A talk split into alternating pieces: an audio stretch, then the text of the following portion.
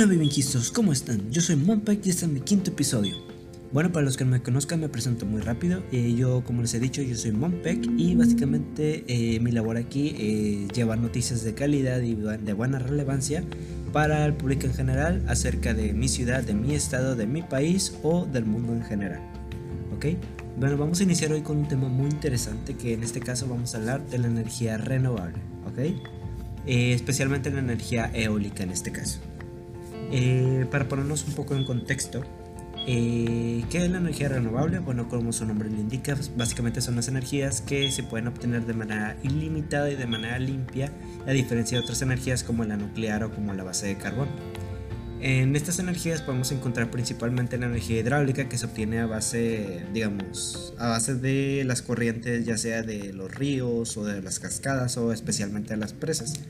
También la energía fotovoltaica que se obtiene a través de la energía del sol y la energía eólica que se obtiene a través de las corrientes de aire que hay en el ambiente. Bueno, como nos vamos a enfocar principalmente en la energía eólica el día de hoy, voy a aprovechar para invitarlos a un evento. Un evento que va a ser un maratón. Y va a ser el maratón más, digamos, impresionante hasta ahora en México, pues es uno, es uno único en su tipo, por decirlo. De hecho sería el primero en su tipo aquí en México. Y ahorita les voy a explicar más de ese detalle, ¿ok? Y es un maratón que, al que todos deben de asistir porque aparte va a beneficiar a miles de personas, ¿ok? Bueno, pero antes de eso vamos a, a hablar un poco acerca de Nuevo León. Si bien Nuevo León no tiene las plantas eólicas más grandes de México o de Latinoamérica, sí es el estado que cuenta con mayor número de plantas eh, de este tipo, ya sea eólicas y fotovoltaicas, creando al estado un estado lleno de energías renovables. Inclusive hasta tenemos una planta que genera electricidad a base de energía eh, de basura orgánica y eh, es utilizada para alimentar a varias casas en la ciudad y al metro de Monterrey, que sería el Metro Rey. Es decir, las dos líneas del metro de Monterrey, que si no me equivoco la sumatoria de ellos dos sería como 50 kilómetros de metro, eh, son alimentadas a base de basura orgánica. Eh, gracias a la empresa Cimeprod. Bueno, en parques eólicos también contamos con algunos parques famosos ubicados ya sea en el municipio de China, Nuevo León, en el municipio de General Bravo, Nuevo León, en el municipio de... de ah, bueno, ya dije China y General Bravo también hay otro, pero no me acuerdo realmente en dónde. Ajá, se me olvidó. Ah, en el municipio de Mina, de Mina, Nuevo León. Y básicamente ahí están como algunos de los parques más grandes de todo el estado. Okay, por ejemplo, el Parque de Dolores. El Parque de Dolores genera 244 megawatts, que sería como para unas 100.000 familias al año. Y eh, tuvo una inversión de más de 600 millones de dólares. También tenemos el otro que está en el General Bravo, que es un parque eólico ahí un poquito más pequeño, que debe generar unos... Realmente no, no tengo el dato exacto, pero me imagino que a unas 20, 30 mil familias. Igual estaría de quedando el dato ya mejor en otro, en otro podcast. También tenemos ahorita el que más nos interesa, que sería el Parque Eólico El Mezquite, ubicado en Mina, Nuevo León. Que básicamente sería un parque eólico de que produce aproximadamente unos, si no me equivoco, unos 250 megawatts y que tuvo una inversión de 320 millones de dólares. Entonces, em, este parque eólico es el que más nos interesa. ¿Por qué? Bueno, porque aquí se va a hacer un maratón. Un maratón único en su tipo en México, como les he dicho va a ser el más impresionante porque va a ser el maratón más sustentable del país. Un maratón 100% sustentable que aparte va a tener como sede ese parque eólico que les comento. Y no, aunque algunos lo crean, no va a ser como el, como el maratón Power en Monterrey hace creo que un año, que se supone que fue la primera carrera en México en recibir la certificación neutro en huella de carbono dada por la Organización de las Naciones Unidas. En este caso va a ser diferente Aquí más que nada es el tema, o sea, el nombre del maratón y eh, lo que conlleva este, ¿ok? Por ejemplo, se supone que este maratón se va a llevar a cabo, como les digo, en las instalaciones de ese, de ese parque eólico que para los que no sepan tiene una superficie de 6.000 hectáreas que obviamente está ubicado en un escenario imponente en medio de las montañas, ¿ok? Entonces, esa carrera va a ser de 21 kilómetros y básicamente como objetivo principal quieren que las personas, digamos, sean motivadas o concientizar eh, acerca de, cosas como el cuidado y la conservación de nuestros ecosistemas. Y pues también quieren, obviamente, que la gente viva una experiencia nueva, que les cambie la vida, que, que, les mejore la condición, que los ayude físicamente, que conozcan más sobre las energías sustentables, impulsar el turismo en ese municipio, ese tipo de cosas. Mientras la gente corre, admira las estructuras de 90 metros de altura y eh, aprenden, básicamente.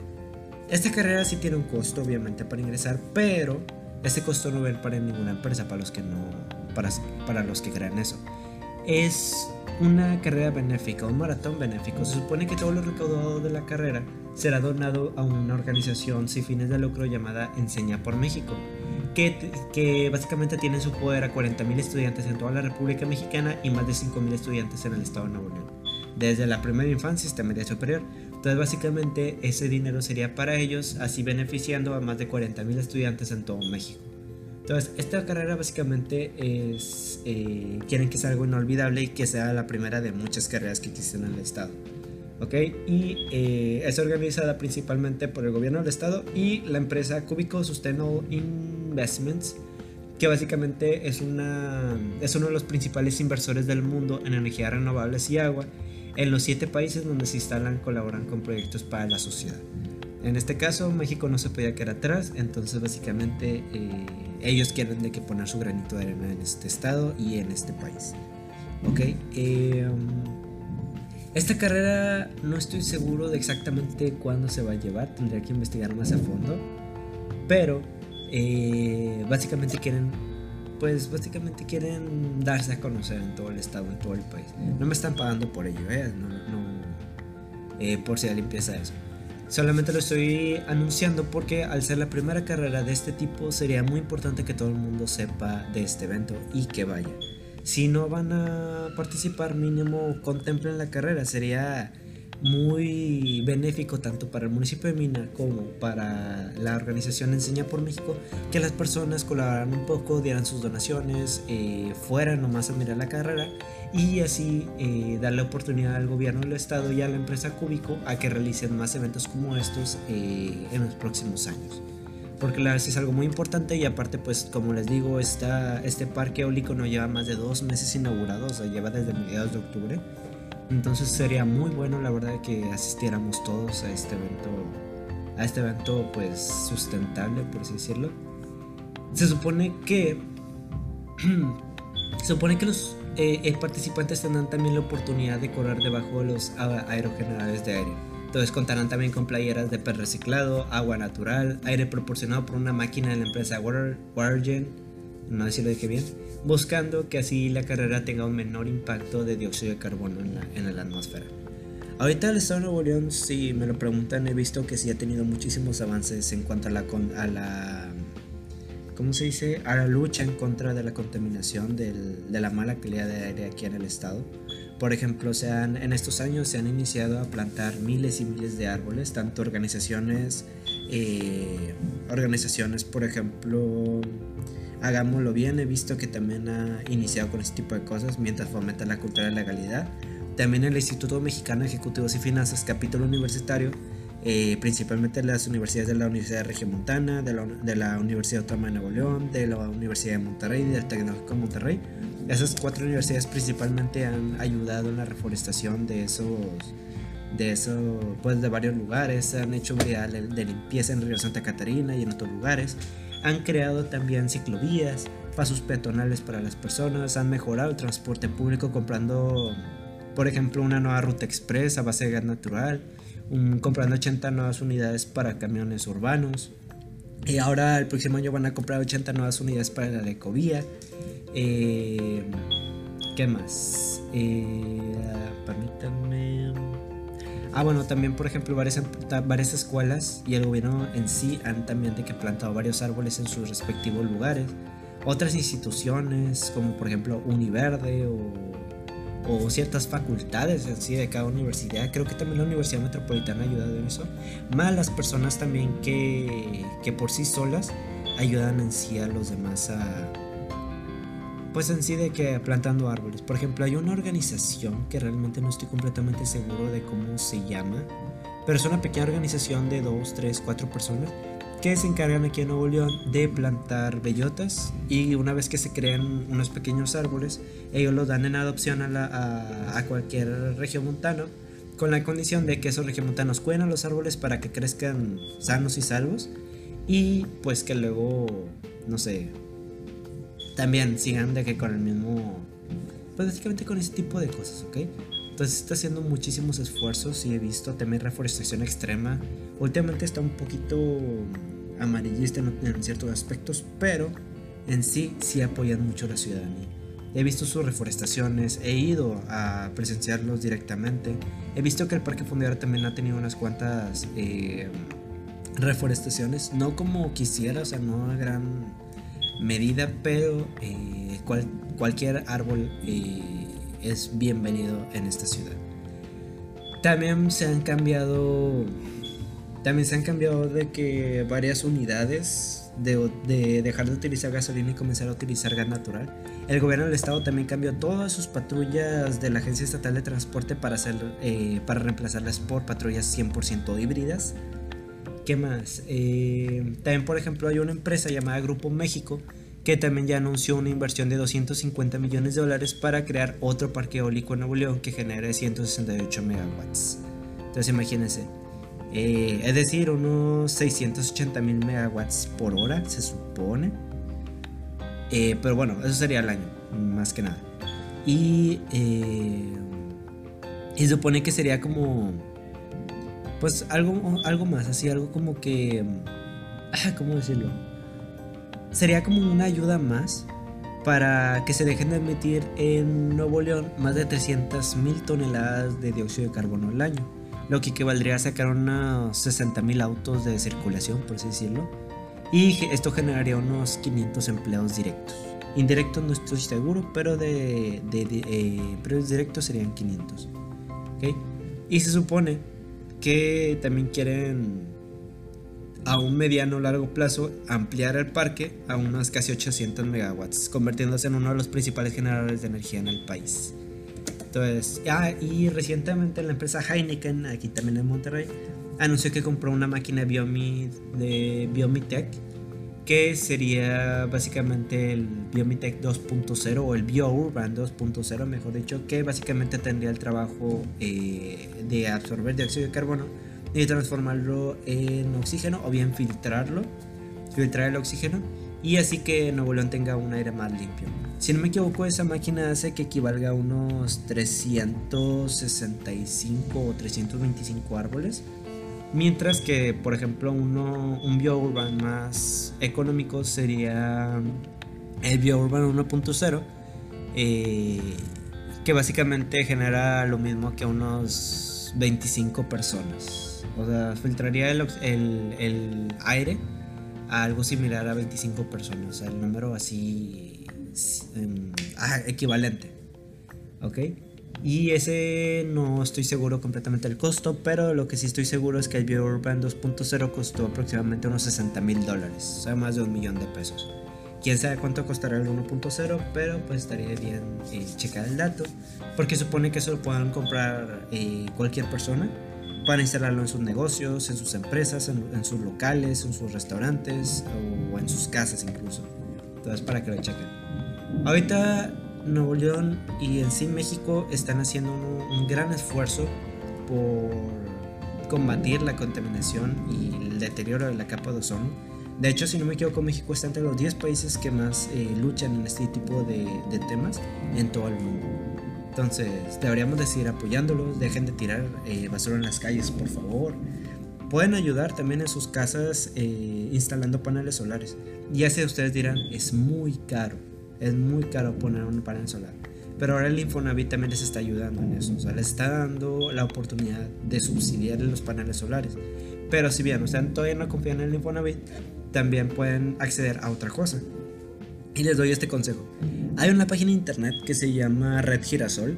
Ustedes pueden buscarlo ahí, que es, digamos, para inversiones en cuanto a energía fotovoltaica. Ustedes pueden pedir a la gente de todo el país dinero a cambio de instalar sus paneles solares en sus casas y obviamente a las personas se les va a dar un retorno a cambio, es decir, un 6% de retorno, no, un 16% más de retorno, por así decirlo, Y por ejemplo, si ellos te dieron 5 mil pesos, tú le vas a devolver unos 6 mil pesos, por ejemplo.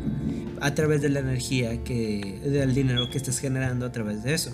Porque por si no saben, la CFE les paga si ustedes generan más energía de la que, de la que consumen. Es decir, si yo consumo unos 100 megawatts y mm, produzco 200 megawatts, me quedan 100 megawatts ahí y los puedo dar a la CFE y ellos me van a pagar a mí por eso.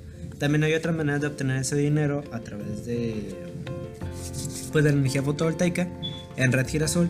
Y si ustedes no quieren eh, todavía pedir de qué dinero para sus paneles solares, pero si quieren prestar o mejor dicho invertir su dinero en eso, también hay una opción en Red Girasol para que ustedes aporten de su dinero, digamos unos 3 mil, 5 mil pesos, y a, a fuerza se les va a dar un retorno. Obviamente el retorno es de 3 a 5 años, no, de 2 a 3 años, pero y tal vez ustedes no lo consideran mucho de que no sé, mil, dos mil pesos, dependiendo de cuál sea la cantidad que ustedes pongan, pero eh, sí les va a servir muchísimo a otras personas en todo el país. Ustedes estarán ayudando a alguien a, digamos, a obtener sus paneles solares, que ahorren sus gastos de luz y aparte van a estar ayudando al ambiente, digamos, al país a que genere menos dióxido de carbono creando energía eléctrica.